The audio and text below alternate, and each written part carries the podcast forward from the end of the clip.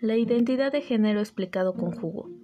Supongamos que jugo de uva es ser mujer, jugo de mango es ser hombre, una combinación de ambos es género fluido y el agua es ser no binario.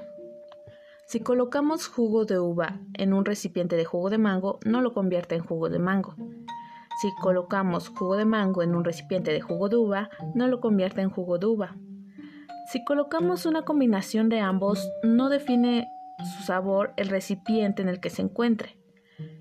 Y si colocamos agua en un recipiente de jugo, no lo convierte en jugo.